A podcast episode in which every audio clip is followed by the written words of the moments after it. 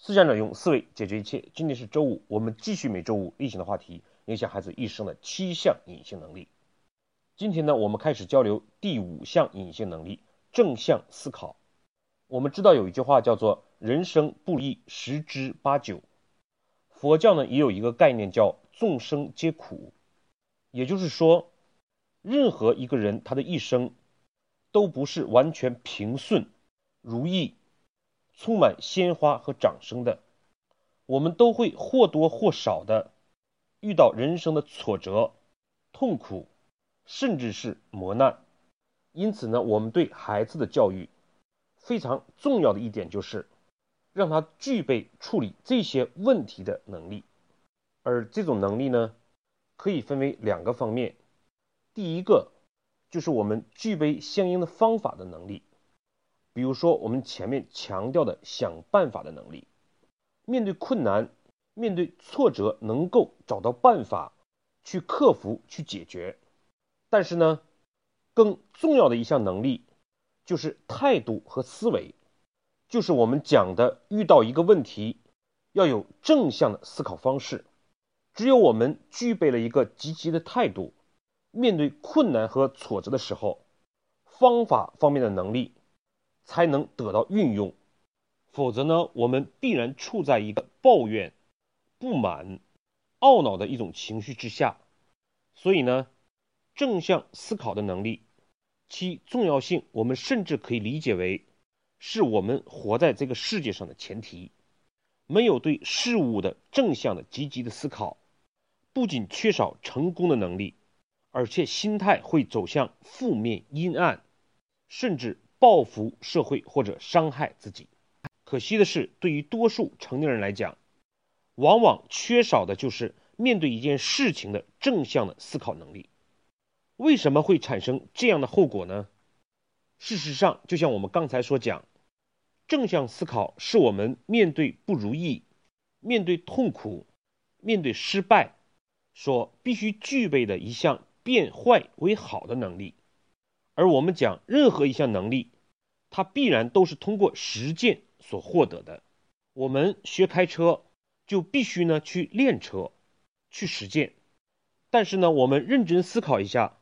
对于孩子的教育和养育过程，每一位父母对自己的儿女，首先表现出来的就是爱，而这种爱呢，在很多时候都会转化为一种温室，给他更好的学习，给他更好的环境，给他更好的学校，给他好的玩具，找到更好的学校，帮助他解决困难。甚至他的吃饭、睡觉、按时上学，完全都由父母照顾的无微不至。我们对孩子的爱和好，变为了单方面的疼爱、示好，却少了爱的最重要的内涵，那就是让他们离开我们，也能够快乐幸福。温室隔离了风雨，隔离了困难，人生变得似乎一切。都是顺应孩子的心意，没有困难，没有压力，恰恰是这些的缺失，导致孩子长大之后遇到困难和负面的事情，缺少了正向思考的能力。当鲜花和掌声是理所当然的时候，失败和磨难必然带来的是抱怨。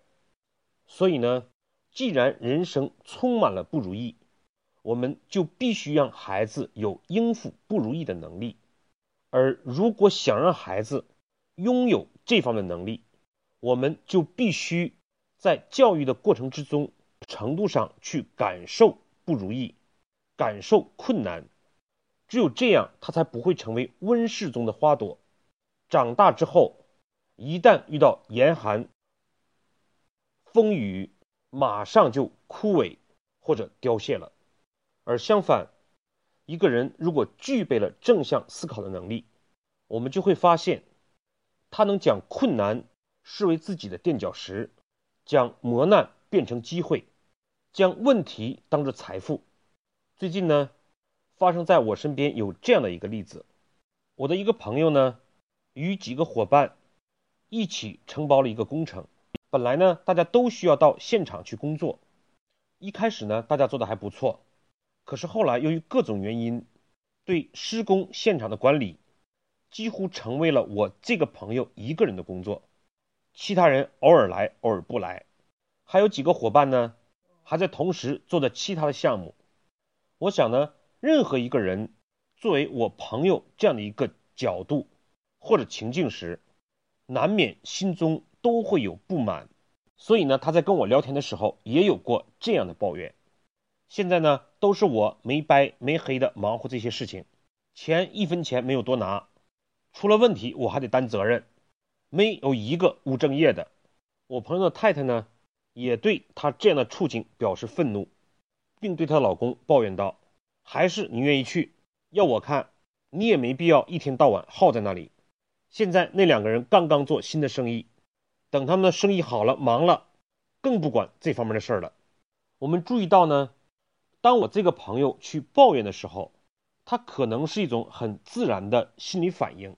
我们很多时候一件事抱怨完也就算了，可是这个时候，如果这种抱怨获得更大程度的认同，这种抱怨的后果威力就会大大的加强。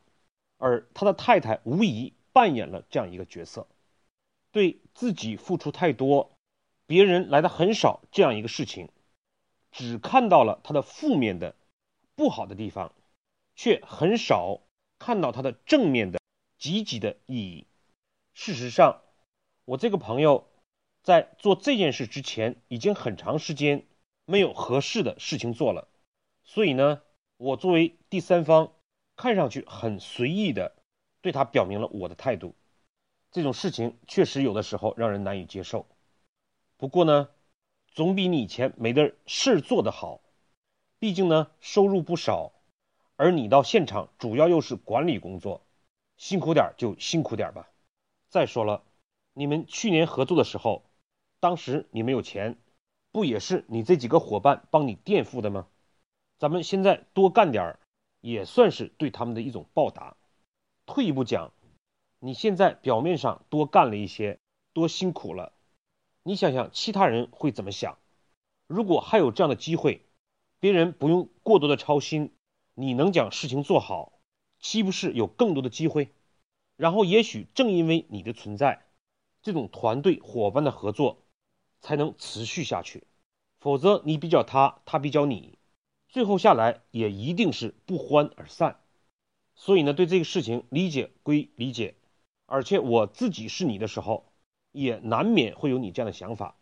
可是站在第三方、站在朋友的角度，我既敬佩你之前的付出，也提醒你现在更应该看到好处、正能量的东西。所以呢，通过这样的分析，他们就会看到事情的另外一面。他们首先会认识到自己有点抱怨没什么大不了，因为我也这样，常人可能都是如此。第二呢，抱怨呢总是一时之气。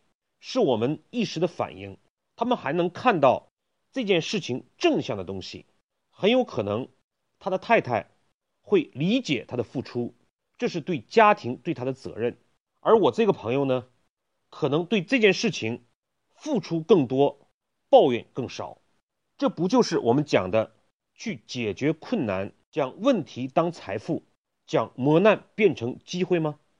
所以，我们通常讲的。